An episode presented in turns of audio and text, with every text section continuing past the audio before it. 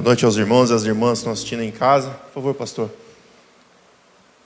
Vem aqui, por gentileza.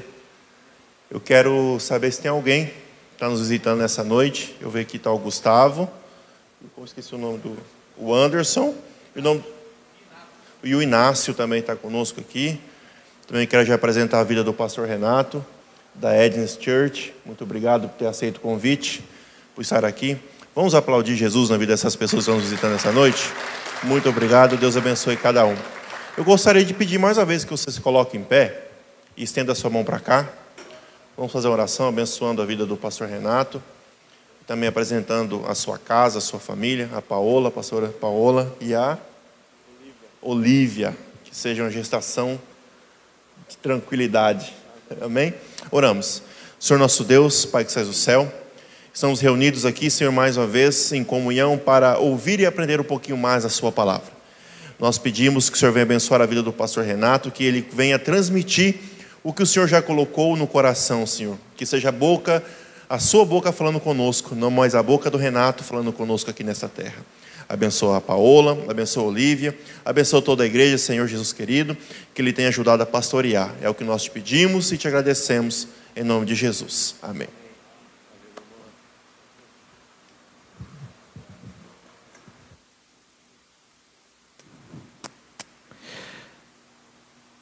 Boa noite, graça e paz, tudo bem com vocês? Amém. Quero dizer que para mim é uma alegria estar aqui hoje com vocês, conhecendo os valentes, amém? Povo maravilhoso, uma honra estar nessa casa, podendo cultuar o Senhor com os irmãos. Como o Ângelo disse, meu nome é Renato, Sirvo como pastor ali na, na Eden's Church. Tenho 32 anos, sou casado com a Paola e tenho uma filha de oito meses na barriga ainda. Está para nascer agora no mês de outubro. Momento muito especial da minha vida e estou muito feliz essa noite de estar com vocês aqui, principalmente por estar revendo meu amigo Ângelo, né? Amigo aí de longas datas, né, Ângelo? Na verdade, o Ângelo foi a pessoa que que primeiro acreditou no meu ministério. Na época nós congregávamos juntos e ele era líder de adolescentes e eu servia a Deus ali, era um adolescente e ele foi a primeira pessoa a me confiar uma responsabilidade na igreja. E ele me chamou para liderar a banda de adolescentes daquela época. E ali nós começamos a trabalhar juntos na diretoria dos adolescentes e, e fomos crescendo juntos, né, Ângelo? E eu louvo a Deus pela vida dele, porque ele foi a pessoa que Deus usou, né? Que Deus colocou no coração dele para que ele confiasse algo nas minhas mãos. E a vida com Deus é, é assim, meu irmão, é de glória em glória, amém? A gente tem que ser fiel àquilo que ele coloca nas nossas mãos. E a vontade dele, o propósito dele vai se desenrolando nas nossas vidas naturalmente. Muitas vezes as pessoas querem viver algo grandioso no Senhor, mas sem se lembrarem de serem fiéis àquilo que já está nas suas mãos hoje. Então, meu querido, se Deus te confiou algo hoje, por menor que seja isso, por é, é, talvez aos seus olhos seja algo pequeno, você se tornando fiel a isso, Deus vai multiplicando os talentos na sua mão, amém? Como diz aquele texto, foste fiel no pouco, sobre o muito te colocarei. Sempre lembrando que no reino de Deus, né, o maior é aquele que serve. O nosso coração deve estar esse desejo de servir a Deus, amém? Continuando ainda, ainda a minha apresentação, Quero dizer também que eu sou tricampeão mundial. Aleluia. Tem mais algum São Paulino abençoado? Olha a maioria, rapaz. Aí, Ângelo, maioria, cara. corintiano não tem. Eu acho que aqui na terceira não tem corintiano, não tem? Tem? Sempre tem, rapaz. amém. Temos que aprender a amar os irmãos, amém? Glória a Deus. Glória a Deus, eu quero convidar você para abrir a sua Bíblia em Números 14. Números capítulo 14, nós vamos ler o verso de número 29 ao 34. Aproveite também para cumprimentar a igreja que está aí no YouTube. Eu creio que Deus também tem uma palavra para compartilhar o seu coração com você aí na sua casa, a mesma atmosfera que está aqui, eu creio que vai tocar o seu coração aí também. Amém? Números capítulo 14 verso de número 29. E você ainda é santista, Ângelo? Permanece fiel, fiel até o fim. é, o Flamengo judiou dele. Fiel no pouco.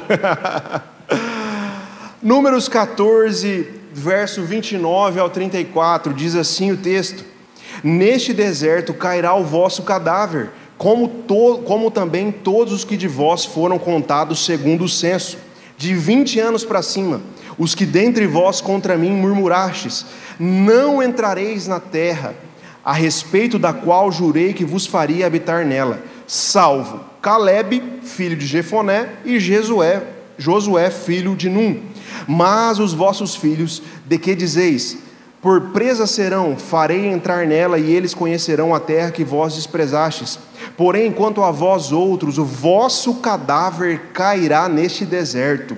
Vossos filhos serão pastores neste deserto quarenta anos, e levarão sobre si as vossas infidelidades, até que o vosso cadáver se consuma nesse deserto, segundo o número dos dias em que espiastes a terra, quarenta dias, cada dia representando um ano. Levarei sobre vós as vossas iniquidades quarenta anos, e terei experiência do meu desagrado.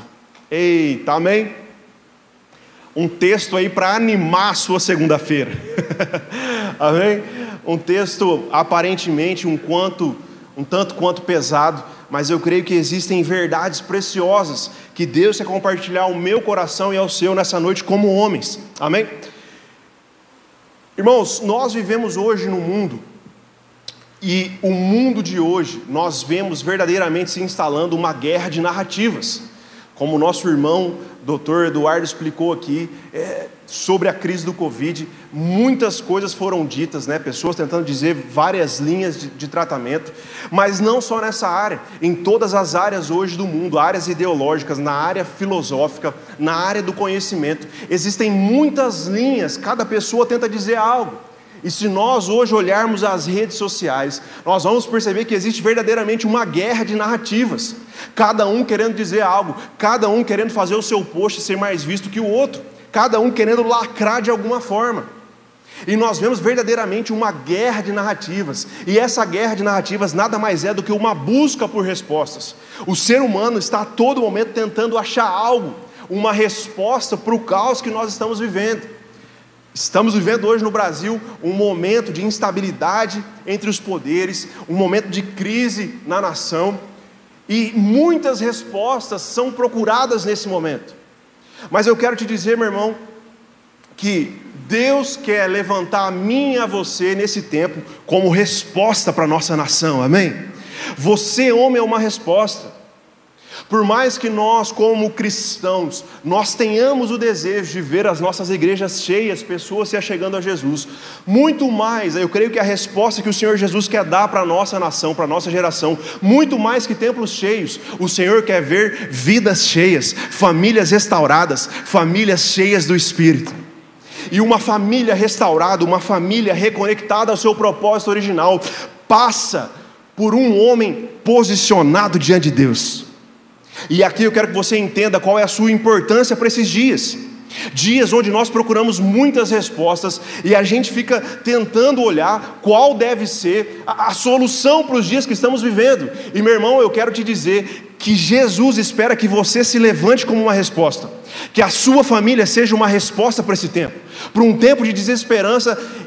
Deus espera que as pessoas olhem para você, para a sua casa, para a sua hombridade e enxerguem esperança. Deus espera que as pessoas que caminham sem esperança olhem para você e enxerguem algo que, que as faça arder novamente o coração. E eu creio que aqui reside a nossa responsabilidade como homens, de nós nos posicionarmos para sermos resposta. Amém? E esse texto é maravilhoso porque ele fala para nós a respeito de morte e vida. Esse texto fala para nós que a escolha de homens, a falta de posicionamento dos homens que foram escolhidos nesse texto, ocasionou a morte de toda uma geração no deserto.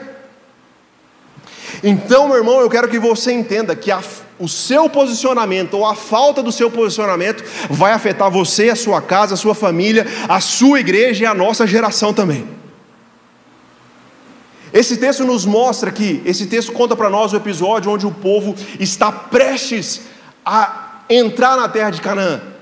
O texto fala para nós que o povo estava ali na beira de um monte, próximo a entrar à terra de Canaã, e você sabe que Deus escolheu um homem chamado Abraão, e disse: Abraão, sai da tua terra, da tua parentela para a terra que eu te mostrarei. E Abraão, de Abraão vem a descendência de Abraão, Isaac e Jacó, e ali Jacó tem 12 filhos, de onde se forma a nação de Israel. E eles, a nação de Israel, em determinado momento, vai para a terra do Egito, onde eles se tornam cativeiros ali e ficam muito tempo cativos no Egito, até que Deus envia Moisés para libertar o povo do Egito. Você conhece a história. E aí Moisés então conduz o povo de Israel, a nação de Israel, rumo à terra prometida, a terra de Canaã. E em certo momento nós chegamos nesse é, é livro de Números, no livro de Números, capítulo 14, onde então Moisés ele envia 12 espias para observar a terra. Você conhece o texto? Dos 12 espias, 10 retornam com um relatório e dois retornam com um relatório diferente. Dos 12 espias, 10 espias avistam aquela terra e eles voltam para Moisés e eles dão um relatório. E eles falam assim: Moisés, você nos chamou para observar aquela terra. Pois bem, a gente foi e observou. Sabe o que existe lá? A terra é maravilhosa, existe uva, existem frutas, a terra verdadeiramente mana leite e mel. Mas eles falam: mas tem um porém: existem gigantes naquela terra. E, e Moisés, não, nós não iremos conseguir entrar naquela terra, porque existem dificuldades, existem gigantes naquela terra e nós não vamos conseguir entrar naquela terra. E aí nós entramos nesse texto que nós lemos por causa da falta de, de posicionamento desses dez homens, veio esse decreto, que toda aquela geração da nação de Israel sofreu. Que a partir de então eles começariam a caminhar 40 anos no deserto. Sabe para quê? Não era para ficar passando o tempo para esperar o tempo chegar na terra prometida, não. Eles passariam 40 anos no deserto, sabe para quê? Para morrer. O que, eu quero chamar a sua atenção? que a falta de posicionamento ali daqueles dez homens comprometeu toda uma geração. Portanto, nunca pense que a sua vida como homem na nossa nação ela é insignificante, porque Deus te escolheu para esse tempo. Pastor, mas eu não tenho um cargo eletivo, eu não tenho um cargo de, de grande influência na nação, na cidade. Não tem problema, meu irmão, porque o Espírito Santo habita em você e Deus te escolheu como uma resposta para esse tempo. Amém. Dez homens comprometeram toda uma nação. Nós vamos ler ali o contexto de números e nós vamos ver que havia mais ou menos ali 600 mil homens. E naquele tempo o povo costumava ter mais filho que a gente hoje. Então é calculado mais ou menos que a nação de Israel naquele momento haviam 3 milhões de pessoas, contando mulheres e crianças. Por causa do erro de 10 homens, 3, milhão, 3 milhões de pessoas pereceram no deserto. E o texto diz que apenas aqueles que tinham de 20 anos para baixo que entraram na terra prometida. A falta de posicionamento de 10 homens comprometeu toda uma geração. Mas havia do, haviam dois homens ali que pensavam diferente. Você conhece Josué e Caleb. Que eles falaram: Moisés, sabe de uma coisa? A terra é maravilhosa, e sim, existem gigantes, mas no nome do Senhor nós iremos e conquistaremos aquela terra. Aleluia. Que Deus hoje, meu irmão, possa achar esse espírito, o mesmo espírito que houve em Josué e Caleb, que Deus hoje possa achar na vida do Renato, na vida do Ângelo, na vida do Anderson, do Tiago, do João, de todos os homens que Deus tem chamado para esses dias. Aleluia. Aleluia. Então, com esse texto é maravilhoso, porque nós podemos aprender com o erro de dez homens, como não fazer, ok? E também podemos aprender com o erro de dois, com o acerto de dois homens, Josué e Caleb. E é isso que nós vamos entrar hoje nesse texto. E eu quero te convidar, vem comigo. E depois nós vamos orar. E eu creio que Deus vai reacender ou vai aumentar a chama que está dentro de você pela sede de reforma, pela sede de você se tornar uma resposta para a sua família, para a sua cidade, para a sua nação.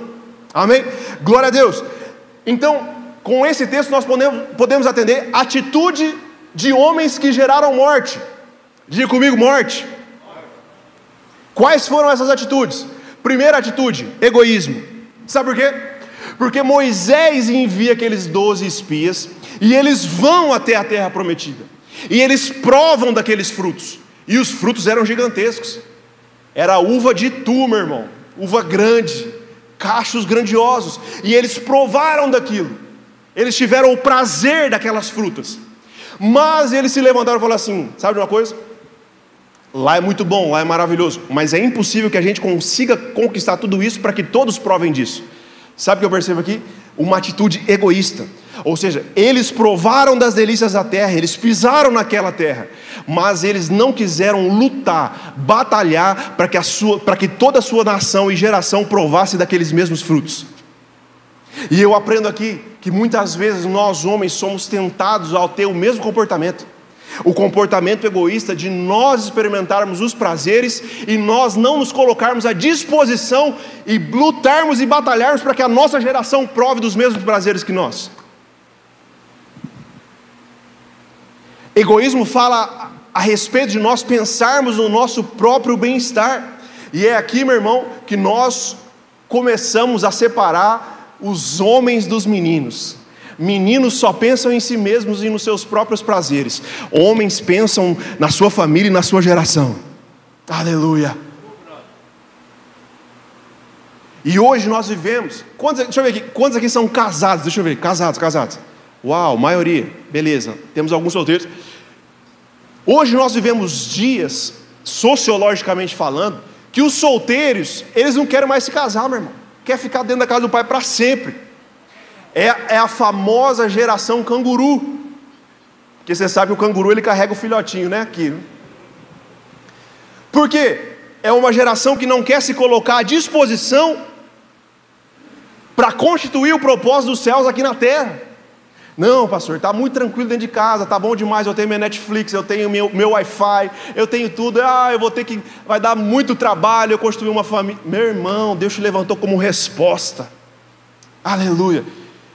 E não só os solteiros, os casados também, muitas vezes nós somos tentados a entrar nessa mesma seara do egoísmo.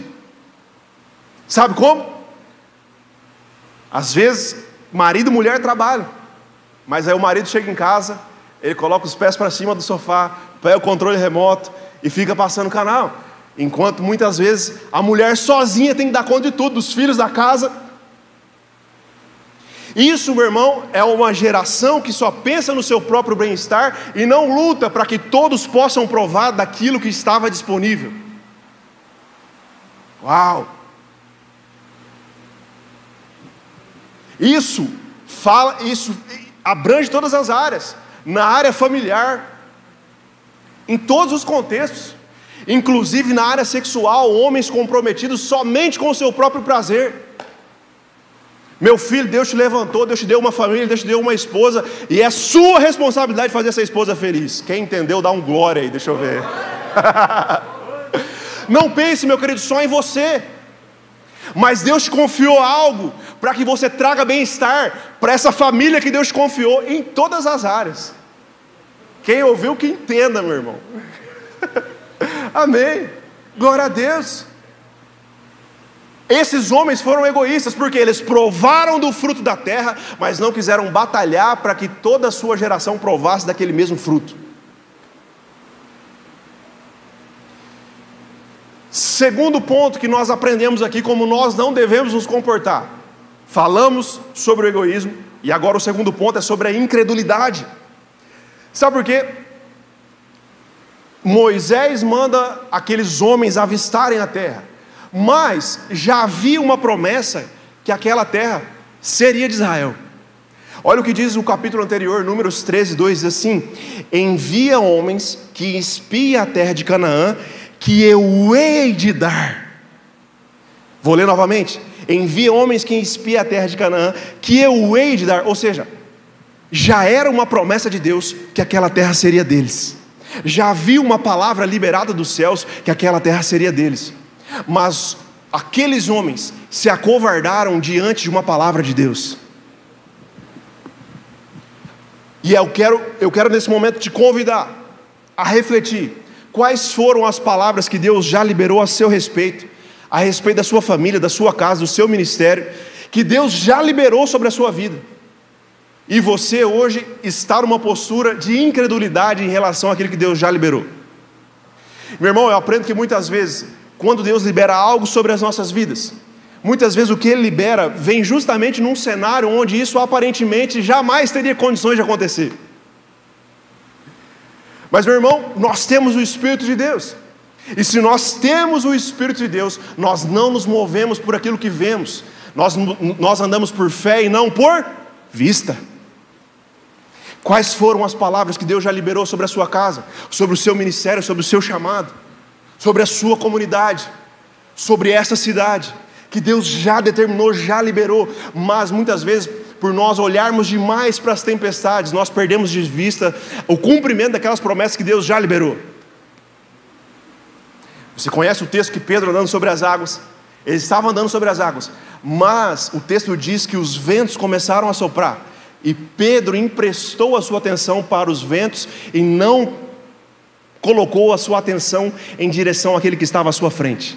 E hoje, meu irmão, eu creio que Deus te trouxe aqui para te lembrar: ei, filho, eu tenho promessa sobre você, eu tenho promessa sobre a sua casa, e não são as circunstâncias exteriores que vão impedir eu de realizar tudo aquilo que eu tenho para a sua casa. Amém. Aleluia. Aleluia. Você, meu irmão, é o sacerdote da sua casa. Você é o sacerdote do seu lar. E se tem alguém que tem que lutar pelas promessas que Deus liberou sobre a sua casa, pelo propósito que Deus confiou à sua família, à sua casa, é você. E muitas vezes nós homens somos, somos tentados a sermos os primeiros a desistir. E sabe o que aconteceu? Quando aqueles homens decidiram não acreditar, alguns estudiosos dizem que a distância entre o Egito e Canaã era de 400 quilômetros, que dava para fazer em 40 dias. Mas por causa do egoísmo, da incredulidade daqueles homens, essa travessia demorou 40 anos e muitas pessoas morreram no deserto. Eu quero te dizer que a falta de posicionamento de homens podem gerar um estrago em famílias, em cidades e em gerações. Mas ao mesmo tempo que isso é uma verdade, nós também cremos o contrário, que o posicionamento de homens, segundo o coração de Deus, pode transformar uma revolução em famílias, em cidades e em nações. Cadê o seu glória a Deus nesse momento? Aleluia. Então, nós vimos duas atitudes que nós não devemos imitar como homens, segundo o coração de Deus: egoísmo e incredulidade. Mas nós podemos aprender com Josué e com Caleb, porque a Bíblia vai dizer que havia em Josué e em Caleb um outro espírito. Diga comigo, um outro espírito. Ei, aleluia. E é esse outro espírito, meu irmão, que está disponível para você. Números 14, 24 vai dizer que havia neles um outro espírito. Então nós precisamos aprender com Josué e Caleb. E esse é o meu convite, para nós refletirmos um pouco na vida de Josué e na vida de Caleb e nós vamos orar, ok? Primeiro, nós podemos aprender com a vida de Josué. Josué foi um homem que se posicionou diferente. E por que na hora da dificuldade, na hora do desafio, na hora do vamos ver, por que é que Josué se posicionou diferente? Se a gente for olhar os capítulos anteriores, até mesmo o livro anterior, o livro de Êxodo, nós podemos perceber algumas pistas, algumas pistas, o porquê de Josué ter se portado daquela forma diferente. Primeiro, Josué tinha disponibilidade para servir. Diga comigo, disponibilidade para servir. Isso. Êxodo 17, 9 vai dizer assim: que, eu não vou ler o texto para nós ganharmos tempo, mas naquele, naquele momento Israel estava lutando contra os Amalequitas, ok? E Moisés, o texto diz que Moisés estava em cima do monte e Arão e Ur seguravam as mãos de Moisés. E toda vez, toda vez que as mãos de Moisés cansavam, Arão e Ur levantavam as mãos de Moisés. E Moisés então estava em cima do monte. Mas lá embaixo, guerreando contra os Amalequitas, estava Josué. Eita, aleluia. Moisés era o líder daquele momento, mas Josué quem estava lá embaixo guerreando. Sabe o que eu entendo aqui? Que o plano de Deus ele sempre vai ser geracional. Muitas vezes os jovens têm, é, é querem acreditar que o que Deus vai fazer na nossa geração está somente nas mãos dos jovens. Não, meu irmão, o que Deus vai fazer na nossa geração está nas mãos da igreja. E a igreja fala do corpo vivo de Cristo e não depende de idades. E Josué entendeu isso, porque Josué estava lá embaixo, guerreando pela geração de Moisés que estava em cima do monte. Ou seja, Josué tinha disponibilidade para servir. Para servir. Isso fala de uma geração mais nova servindo uma geração anterior. Eita, aleluia! Como é importante, meus irmãos, nós honrarmos aqueles que vieram antes de nós, aqueles que estabeleceram a plataforma para que hoje nós estivéssemos aqui. Como é maravilhoso termos o coração disposto a servir as gerações que vieram antes de nós. E Josué tinha esse coração. E ele sabia quem era o Deus de Moisés. Por isso que na hora da, da batalha, Josué se colocou à disposição. Que mais? Nós podemos entender que Josué, ele também zelava do seu sacerdócio. Nós vamos ver que lá em Êxodo 24, 13, Josué estava junto com Moisés para receber as tábuas da lei. E também lá em Êxodo 33, 11, nós vamos ter uma pista da vida devocional de Josué. Diz assim o texto do Êxodo 33, 11: E falava o Senhor a Moisés face a face, como qualquer fala com seu amigo. Depois tornava-se ao arraial, mas o seu servidor, o jovem Josué, filho de Num, nunca se apartava do meio da tenda. Esse texto quer dizer para nós que Moisés ele tinha o lugar dele, o secreto dele, o local de oração dele. E o texto diz que Josué estava lá orando junto com Moisés. Sabe o que eu aprendo aqui? Que Josué, ele aprendeu a zelar pelo seu sacerdócio, pelo seu tempo com Deus, com o seu tempo de intimidade com Deus. E muitas vezes nós, homens, nos esquecemos disso. Muitas vezes nós nos escoramos nas costas das nossas esposas e das mulheres da igreja. Pode perceber, meu irmão, encontro de mulheres, não cabem as irmãs dentro do templo. Encontro de homens, você tem que forçar o camarada a vir. E geralmente dentro das famílias o padrão se repete. A mulher geralmente ela é mais disposta a servir, ela é mais disposta a participar das atividades da igreja, das, atividades do reino de Deus. E o homem geralmente é aquele cara que fica acomodado no controle remoto, e a mulher quase que tem que pegar ele pelos cabelos e puxar para a igreja. Mas nós não vemos esse comportamento em Josué. Josué ele, ele zelava pelo sacerdócio dele. Irmão, deixa eu te dizer algo. Quando Deus cria o homem e mulher ali no jardim do Éden, o primeiro ser que, Deus cria é o homem. E o primeiro ser que Deus se relaciona é com o homem. Eu não estou querendo dizer que Deus é, é, pretere as mulheres em relação aos homens, não. Mas eu estou querendo te dizer e te lembrar que Deus anseia por ter um relacionamento íntimo contigo. E muitas vezes nós delegamos, terceirizamos o lado espiritual da casa para as mulheres. A mulher é a que se dobra em joelhos, a mulher é aquela que ora, a mulher é aquela que intercede pelos filhos, e o homem é aquele que vai jogar o futebol e de vez em quando vem para a igreja. Isso representa para nós um sacerdócio omisso. E Deus, meu irmão, não te chamou para ser omisso, mas Ele te chamou para ter um relacionamento íntimo contigo. Quando Deus cria o homem ali no jardim do Éden, a Bíblia diz que a voz do Senhor passeava entre o jardim. E nesse momento a mulher nem existia ainda. Glória a Deus pela vida das mulheres. Glória a Deus, elas são as irmãzinhas maravilhosas, irmãzinhas do coque de oração. Glória a Deus. Mas Deus não quer delegar o relacionamento dele com você para sua esposa. Ele anseia e ele tem saudade do seu tempo de secreto com ele. Aleluia. Como nosso irmão disse, nós somos sacerdotes. Sacerdotes. E muitas vezes nós, como homens, nos esquecemos disso. E virou culturalmente normal isso. A mulher ser mais envolvida, ser mais disposta, e o homem é aquele que vem arrastado. Isso é uma mentalidade caída, meu irmão. Deus não criou o homem assim. Deus cria o homem e tem um relacionamento íntimo com ele. Depois vem a mulher. Você é o sacerdote da sua casa, você é o responsável por ser aquele que acende a chama do Espírito dentro da sua casa. Você é aquele que os seus filhos têm que ver dobrado, de joelhos dobrados em oração dentro de casa, para que você seja uma referência para eles.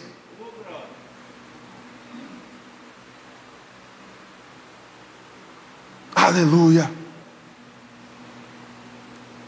Que mais? Nós aprendemos também que Josué ele se permitia ser moldado. Números 11, 28 e 29, depois você pode ler em casa, não vou ler para a gente ganhar tempo. Números 11, 28 e 29, conta o episódio onde Moisés ele está ali com os ancião, ancião, anciãos de Israel.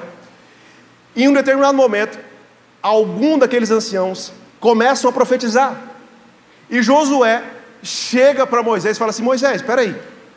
Tem um outro cara no meio do arraial profetizando e não é você. Sabe o que Moisés fala para ele? Fala assim: Ô, ô, ô Josué, você está com ciúme de mim? Eu acho fantástico isso. Ou seja, Moisés repreende Josué. Josué, você está com ciúme de mim? E você não vê Josué dando chilique. Ai, me tratou mal. Hoje nós vivemos, meu irmão, numa geração de homem que não consegue ouvir nada. É, é, os bibelôs. Que não pode ouvir uma repreensão, não pode ouvir uma correção que já se derrete. Que, que nós possamos aprender com esse coração de Josué, que ele foi repreendido e nós possamos entender que a repreensão, a, a exortação, jamais vem para denegrir a nossa imagem, mas quando nós temos alguém sobre as nossas vidas que vem nos exortar, que vem nos repreender, essa pessoa na verdade está querendo o nosso bem, sabe por quê? Moisés sabia, eu creio que ele sabia que o seu sucessor seria Josué, ou seja, ele estava investindo naquele que seria o seu sucessor. E muitas vezes nós, promo... nós perdemos as promoções de Deus na nossa vida porque nós não abrimos o nosso coração para ouvir daqueles que estão há mais tempo na caminhada que nós. Meu irmão, eu tenho muita resistência, muita resistência com, com um jovem que não para para ouvir o seu pastor, com um jovem que não dá ouvido aos conselhos dos seus pais. Porque Deus sempre vai colocar pessoas nas nossas vidas para nos exortar. E a palavra exortação, ela vem da mesma raiz que paracletos, que é o Espírito Santo, ou seja, exortação é trazer, é trazer para perto. Exortação é trazer a pessoa para perto de você e você investir na vida daquela pessoa. E Josué, ele teve esse espírito. E hoje nós temos um falso ensino permeando a igreja evangélica. Não, nós estamos no tempo da graça. Tudo pode. Tudo pode o que, meu irmão? A palavra de Deus é a mesma. O nosso Deus ainda continua a ser um Deus zeloso. E a graça, na verdade, ela aumenta o nível. a graça, na verdade, é o que nos capacita a obedecer. Não, hoje a nova olha o ensino errado. Não, hoje a nova aliança, a graça, é, tudo pode, está tudo liberado. Não, meu irmão, a graça disponibilizada sobre as nossas vidas no, nos capacita a obedecer. Não, pastor, se eu errar, está tudo bem. Se eu trair a minha esposa, está tudo bem, está tudo perdoado. Uhum. Mas com essa atitude que você está tendo, não demonstra que você entendeu o perdão de Deus. Porque você entendesse o perdão de Deus, você não teria essas atitudes. Um homem que entende o perdão de Deus jamais teria essa atitude. Amém. Glória a Deus. E sabe de uma coisa? Eu aprendo com Josué, que Josué também ele sabia a sua verdadeira identidade. Nós vemos lá em Josué 24:15 que o povo de Israel eles já tinham conquistado a terra de Canaã, os 31 reis da terra de Canaã, eles já haviam conquistado. E o povo começa a se desviar dos caminhos do Senhor. E Josué, esse era macho, irmão. Esse era homem com H maiúsculo. Ele bate no peito e fala assim: Ah, é? Vocês querem servir a outros deuses? Pois bem, podem servir, mas eu e a minha casa serviremos ao Senhor. Olha a postura de um sacerdote. Não, pastor, está tudo liberado hoje, tudo pode. Josué, ah, é? Eu e a minha casa serviremos ao Senhor. Esse era homem de verdade, meu irmão alguém que entendeu os processos de Deus na sua vida, alguém que entendeu que ele poderia sim ser exortado, porque ele estava se tornando, na verdade, uma pessoa melhor para cumprir os propósitos e os desígnios do Senhor. E aí ele se levanta para dizer que ele e a sua casa serviriam ao Senhor. Veja que não há em Josué um comportamento egoísta. Ele não fala assim, ah, é, eu vou servir ao Senhor. Ele fala, não, eu e a minha casa. Veja que Josué tem um compromisso com a sua casa. Nosso irmão falou algo maravilhoso a respeito do relacionamento com os filhos, da nossa responsabilidade como pais, de ensinarmos os nossos filhos no cam nos caminhos do Senhor. Provérbios 16 vai dizer: ensina a criança no ensina a criança no caminho do Senhor, e quando ela crescer, ela jamais se desviará dele. Existe uma responsabilidade, meu irmão, sobre a sua vida, de você ensinar a sua casa a servir ao Senhor. E essa responsabilidade, glória a Deus pela vida da sua esposa, glória a Deus pela vida das, das nossas esposas, das nossas mães, mas existe um sacerdócio e uma responsabilidade que é minha e que é sua. Josué, ele mata no peito. Ele fala: Pode jogar a bola para mim. Eu e a minha casa Olhe um homem que entende o propósito do Senhor. Eu e a minha casa. Que você possa dizer hoje, se levantar e dizer: Eu e a minha casa, nós permaneceremos fiéis. Pode tudo se desviar, pode tudo ao redor correr para outro caminho, mas eu e a minha casa permaneceremos inabaláveis. Eita, aleluia. Sabe o que eu aprendo aqui? Josué já havia conquistado, vencido 31 reis. Nesse momento ele havia entrado na terra prometida e vencido 31 reis. E ele estava sendo tentado a abandonar a sua fé. E aí ele diz essa frase: Eu e minha casa serviremos ao Senhor. Sabe o que eu entendo aqui? Que nenhum sucesso, seja ele profissional, seja ele ministerial, nenhum sucesso justifica um fracasso familiar. Josué entendeu, falou: O quê? Eu jamais vou negociar o sucesso que eu tive pelo fracasso da minha família, portanto, eu e minha casa permaneceremos fiéis. Eita, aleluia. Meu irmão, mais importante que nós termos pregadores bons, bons pregadores, mais importante do que nós termos igrejas cheias, mais importante é nós termos famílias cheias. E famílias cheias, elas podem se vir à realidade através de homens posicionados. Sim, nós sabemos o lugar da mulher, glória a Deus, mas hoje nós estamos no encontro de homens. Então vamos apanhar um pouco junto aqui. Existe uma responsabilidade que é minha e que é sua. Aleluia. Aleluia. Falamos sobre Josué. Nós aprendemos também com a vida de Caleb, porque não foi só Josué que disse sim para a conquista da terra, Caleb também disse sim. Então nós aprendemos algumas atitudes com Josué, e agora para finalizar, e nós já vamos orar, vamos finalizar com a vida de Caleb. E Caleb também me chama muita atenção, porque Caleb foi alguém que sabia a sua posição. Sabe por quê? Moisés era o líder de Israel, certo? Amém? Josué e Caleb foram aqueles que voltaram com um relatório diferente. Mas me diz uma coisa, responda para mim: quem foi o sucessor de Moisés? Josué ou Caleb? Quem? Josué, muito bem. E aqui eu admiro a vida de Caleb, sabe por quê? Em nenhum texto das Escrituras você vai encontrar Caleb questionando a escolha de Josué. Em nenhum texto das Escrituras você vai ver Caleb se levantando e falando assim: Mas peraí, quer dizer que eu e Josué fomos lá, nós voltamos com um relatório diferente. Por que é que Josué foi escolhido e não eu?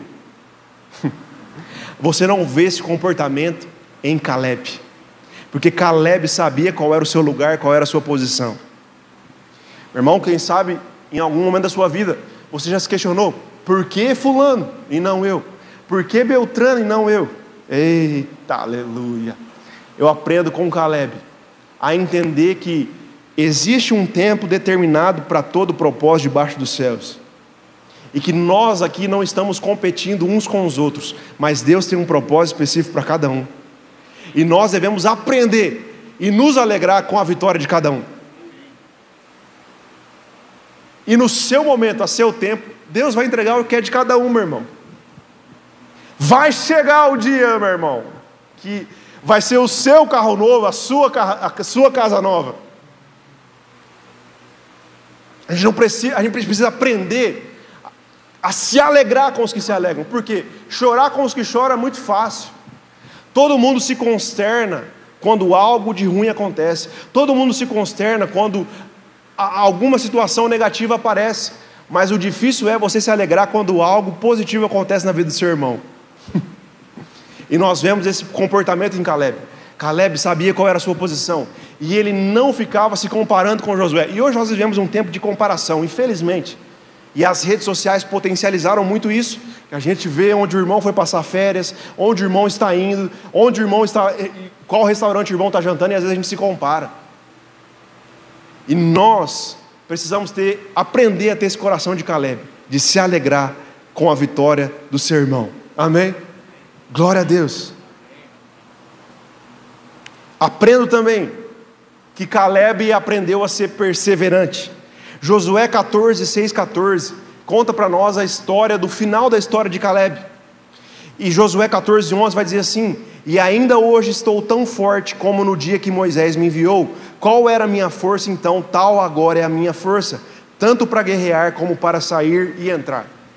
Esse texto aqui se passa, você vai ler o contexto depois ali em Josué 14, se passa 45 anos depois deles entrarem na terra prometida. Ou seja, quando Josué e Caleb vão espiar a terra, o texto vai dizer que Caleb tinha 40 anos. E agora já se passaram 45 anos. E Caleb diz assim: a mesma força que eu tinha aos 40 anos, eu tenho agora aos 85 anos. Eita! Isso fala sobre perseverança. Isso fala sobre nós não perdermos de vista os propósitos do Senhor à medida que o tempo passa. Amém. Glória a Deus. E eu vejo aqui a perseverança de Caleb. Quantas vezes eu e você, nós começamos projetos, mas passa um, dois, um, dois anos, fala assim, rapaz, sabe de uma coisa? Está demorando demais. E nós não perseveramos naquilo que Deus tem nos confiado. Mas Caleb, passaram-se 45 anos, e ele falava assim: qual era a minha força há 40 anos atrás, 45 anos depois, hoje, eu ainda tenho a mesma força. Que você possa, meu irmão, ter esse mesmo espírito de Caleb, ser perseverante ao longo dos anos, ser perseverante naquilo que Deus te confiou. Talvez você eh, passou por um momento difícil nessa pandemia, crise econômica, crise financeira, que afetou muitas pessoas, mas seja perseverante naquilo que Deus te confiou. Amém? Glória a Deus. Esse texto, essa passagem de Números 14, eu quero finalizar aqui. Ela mostra para nós que o posicionamento de homens, de um homem, ele pode afetar a sua família e a sua geração, tanto negativamente quanto positivamente. E eu quero, meu irmão, que você entenda que você não é alguém que está simplesmente vivendo nessa terra de forma inerte. Eu quero que você entenda que eu quero que você entenda que a sua atitude ela vai influenciar a sua casa. Ela vai influenciar a sua família, os seus filhos, os filhos de seus filhos e toda uma geração. Eu quero que você não se lembre que Deus não te colocou nessa terra simplesmente para você viver os seus dias nessa terra andando de forma cabisbaixa, sem perspectiva, sem se lembrar que o que Deus confiou a você é muito precioso. Eu quero que você entenda, meu irmão, que a sua vida para Deus ela tem muito valor. Eu quero que você se lembre que Deus te fez com um propósito. Deus te confiou uma vida, um ar para respirar. Deus te confiou amigos, família, igreja, e Deus confia isso nas suas mãos. E, e a sua vida, meu irmão, jamais será uma vida que não interfere na vida de outras pessoas, não. Mas nós temos, de no, nós temos dentro, dentro de nós o Santo Espírito de Deus, e as nossas atitudes, elas podem sim influenciar tudo aquilo que está ao nosso redor. O que é que ao seu redor hoje está te incomodando? Eu queria chamar o irmão do teclado para me ajudar aqui para nós orarmos. O que é hoje, na sua vida, que, que você olha ao redor, dentro da sua casa, dentro do seu trabalho, dentro do seu chamado, do seu ministério, o que é que você olha ao redor hoje e te incomoda de alguma forma? E eu queria, meu irmão, que você hoje colocasse diante de Deus e falasse: Deus, isso hoje dentro da minha casa está me incomodando. Isso hoje na minha família me afeta, isso machuca o meu coração, isso me entristece. E meu irmão, ao se lembrar dessas situações, eu quero que você traga à memória aquilo que pode te dar esperança. E o que te dá esperança é se lembrar que o Deus Todo-Poderoso, Ele veio até a terra, morreu em nosso lugar, pagou o preço pelos nossos erros e pelas nossas culpas e nos deixou hoje o Consolador. E o Consolador hoje habita dentro de você. E esse Consolador é o que te habilita e te possibilita a você se levantar para mudar as realidades que estão ao seu redor. Ei, meu irmão, aquilo que Deus te confiou é precioso demais. A sua vida é muito preciosa, a sua casa é muito preciosa. Os seus filhos têm muito valor. Aquilo que Deus confiou nas suas mãos tem muito valor. E Deus, e Deus, meu irmão, te ama tanto. E Deus confia tanto em você que Ele entregou isso nas suas mãos. E você, como homem, assim como ali no jardim, foi confiado para dominar, para governar sobre a criação. Quem sabe algumas coisas hoje dentro da sua casa estão fora do controle. Quem sabe algumas circunstâncias hoje dentro da sua família, dentro do seu trabalho, fugiram do seu controle. E isso tem deixado o seu coração inquieto.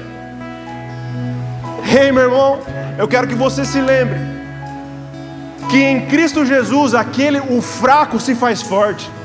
Que em Cristo Jesus, onde havia desesperança, nós podemos novamente provar de esperança. Que em Cristo Jesus, onde havia tristeza, Deus é aquele que transforma o nosso pranto em festa, é aquele que derrama o seu óleo de alegria onde haviam lágrimas. Sim, meu irmão, em Jesus nós podemos experimentar recomeços. Em Jesus nós podemos olhar para as circunstâncias ao nosso redor e falar: Jesus, o Senhor me colocou aqui. E se o Senhor me colocou aqui, eu creio que existe um propósito. E se existe um propósito, eu quero ser o resposta para esse tempo. Eu quero ser resposta para minha casa. Eu quero ser resposta para os meus filhos. Sim, Jesus, eu não aceito essa situação se perpetuar do jeito que está, mas eu quero me levantar como resposta, não na força do meu braço, não, meu irmão, porque nós de nós mesmos nós não podemos nada, mas o Espírito que habita em você, ele te capacita. O Espírito que habita em você, ele te fortalece. O Espírito que habita em você te lembra das promessas que um dia foram feitas a você. O Espírito que habita em você te capacita a você se levantar e a olhar novamente com novos ares, com uma nova perspectiva para aquilo que Deus confiou. Ei, hey, meu irmão, a sua família não é um projeto fracassado. Ei, hey, meu irmão, você não é um fracasso. Não, meu irmão, não porque você é algo, não porque você pode, mas o Espírito habita em você e esse Espírito te fortalece e esse Espírito te levanta por dentro. Aleluia! Aleluia, sim, Espírito Santo. Nós damos liberdade, Deus, ao Senhor trazer à nossa memória situações que estão em desacordo com a tua palavra. Sim, Jesus, nós não cremos no evangelho triunfalista, mas nós cremos no triunfo da cruz. Sim, Jesus, e através da cruz nós podemos sonhar com um novo amanhã. Sim, Jesus, porque o Senhor vive, nós podemos crer num amanhã diferente. Sim, Jesus, e nós queremos nos levantar como resposta.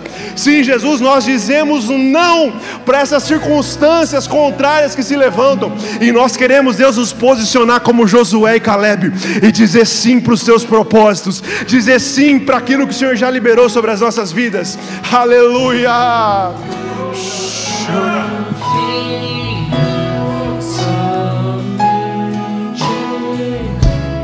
Não vou ser abalado vou construir a vida em ti. Tu és meu fundamento e eu vou confiar somente. Você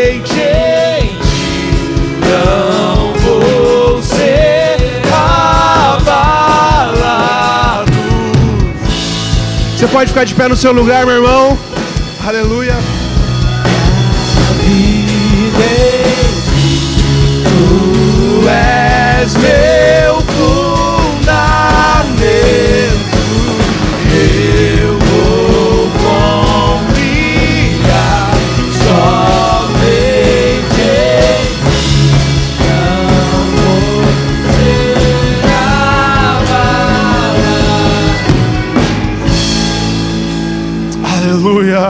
Você pode levantar as suas mãos, querido. Aleluia, o Espírito Santo está se movendo entre nós. Aleluia. Sim, ele habita entre nós, mas também ele se move entre nós. E quando ele se move, coisas diferentes acontecem. Aleluia. Aleluia. Meu irmão, o Senhor colocou uma palavra muito forte, um texto muito forte no meu coração. Quando eu estava vindo para cá, eu falei: Deus, o que o Senhor quer que eu compartilhe hoje com os seus filhos? E além dessa mensagem, Deus colocou um, um versículo no meu coração que se encontra em Joel 2. Que quando é, é, é relatado sobre a promessa do Espírito, o texto diz assim: Eis que os vossos filhos e as vossas filhas profetizarão Os vossos jovens terão visões, e os vossos velhos sonharão. Quando Deus falou comigo a respeito desse, dessa última parte, os vossos velhos sonharão. Isso não diz respeito a somente uma idade cronológica, mas diz respeito a sonhos do seu passado que ficaram engavetados. Quem sabe, meu irmão, os anos se passaram, quem sabe no início da jornada, algo queimava no seu coração, um desejo, um sonho, algo que Deus fazia queimar no seu coração, mas quem sabe com o decorrer dos anos, esses sonhos ficaram engavetados e empoeirados. Aleluia! E Deus hoje diz: Ei filho, hoje é noite de desengavetar esses sonhos, hoje é noite de colocar esses sonhos para fora. Aleluia! porque o nosso Deus, assim como nós cantamos no início, é um Deus que cumpre promessas, é um Deus que vela por cumprir a Sua palavra. Isso, meu irmão, de maneira nenhuma é uma mensagem positivista, mensagem triunfalista, não, mas é uma mensagem que nós colocamos os nossos olhos em Cristo Jesus, é uma mensagem cristocêntrica, que faz com que nós tiremos os nossos olhos das circunstâncias e coloquemos os nossos olhos em Cristo Jesus, nele que habita corporalmente toda a plenitude, a divindade de Deus aquele que pode fazer infinitamente mais do que aquilo que pedimos ou pensamos. Rei, Hoje é noite, meu irmão, de tirar da gaveta aqueles velhos sonhos que você tinha engavetado. Hoje é noite de desempoeirar aquele sonho que havia sido esquecido. E Deus hoje diz para você: Ei filho, eu conheço o seu coração. Eu sei aquilo que eu depositei no seu coração. Eu sinto do Senhor hoje, como se chamados tivessem sido esquecidos. E Deus diz: meu filho, chegou o tempo de colocar para fora novamente aquilo que eu te confiei. O que eu te confiei não foi feito para ficar escondido. A Bíblia diz que não se pode esconder uma cidade edificada sobre os montes. Chegou o tempo de começar a colocar para fora aquilo que Deus confiou em Suas mãos. Chegou o tempo de começar a trazer à memória aquilo que te dá esperança. Aleluia. Aleluia. Sim, Espírito Santo. Sim, Espírito Santo. Nós cremos que essa é uma noite de renovo, que é uma noite de recomeço. E Deus, nós queremos dizer sim para os teus propósitos, sim, Deus, para os teus projetos na vida dos teus filhos, sim, Deus, para os teus sonhos para cada família aqui representada. Sim, Jesus, nós queremos dizer sim para os teus projetos aqui para essa igreja e para essa comunidade. Sim, Jesus, nós sabemos que o Senhor tem levantado essa igreja como um baluarte nessa cidade. E nós queremos declarar, Jesus, que nenhum dos seus planos serão frustrados, mas que todo o seu bom propósito se cumprirá. Sim, Jesus, nós declaramos os teus sonhos e projetos para a terceira igreja batista decolando Sim, Jesus, nós declaramos esse rompimento dos céus. Nós declaramos, Jesus, tudo aquilo que o Senhor planejou para essa comunidade sendo colocado para fora. E nós dizemos que os homens dessa igreja serão verdadeiramente aqueles que puxarão, que colocarão para fora os seus projetos aqui. Aleluia! Você pode levantar as suas mãos, querido. aleluia! Aleluia! Aleluia! Fala, Deus. Eu estou disposto, eu estou disponível. Deus, eu não vou mais esconder aquilo que o Senhor me confiou, mas eu vou colocar para fora. Aleluia! Começa a dizer: Deus, eis-me aqui. Assim como Isaías, quando teve o um encontro com a glória de Deus, ele disse: Eis-me aqui, envia-me a mim. Hoje é noite de dizermos: Deus, envia-nos, envia-nos a nossa casa, envia-nos a nossa família envia-nos a nossa comunidade, envia-nos a nossa cidade. Nós dizemos sim, nós dizemos não para apatia, mas nós dizemos sim para os seus sonhos e projetos, em nome de Jesus. Você pode cantar mais uma vez? Eu vou construir minha vida em Ti, Tu és meu fundamento.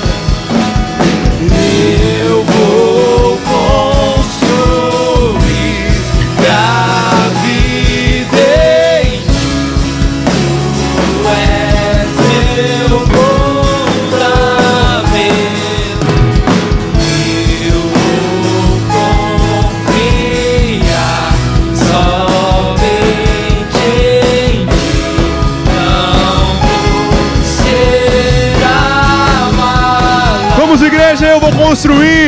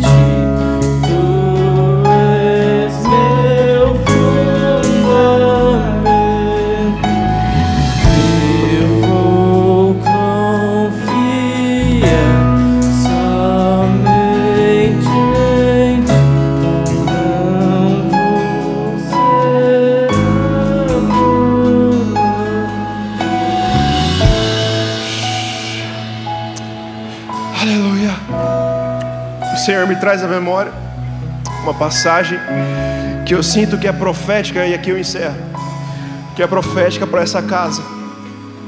O Senhor me traz à memória a passagem da casa, de duas casas, a casa que foi edificada sobre a areia e a casa que foi edificada sobre a rocha. E passaram-se os ventos, e você conhece a história, que a casa que estava edificada sobre a areia ela ruiu, mas aquela casa que estava sobre a rocha ela permaneceu. Eu sinto do Espírito de dizer que essa, esse texto é como uma mensagem profética para essa comunidade, para essa casa. Sinto que vocês passaram por momentos difíceis, por ventos, por momentos turbulentos e complicados. Mas essa casa está fundamentada sobre a rocha. E o fundamento é Cristo. O fundamento não está fundamentado em homens, não está, não está fundamentado em personalidades, mas está fundamentado na rocha que é Cristo Jesus. E eu vejo como se fosse essa casa aumentando de tamanho, florescendo, ganhando novos ambientes. Aleluia. Porque nunca foi sobre nós, é sempre sobre Ele.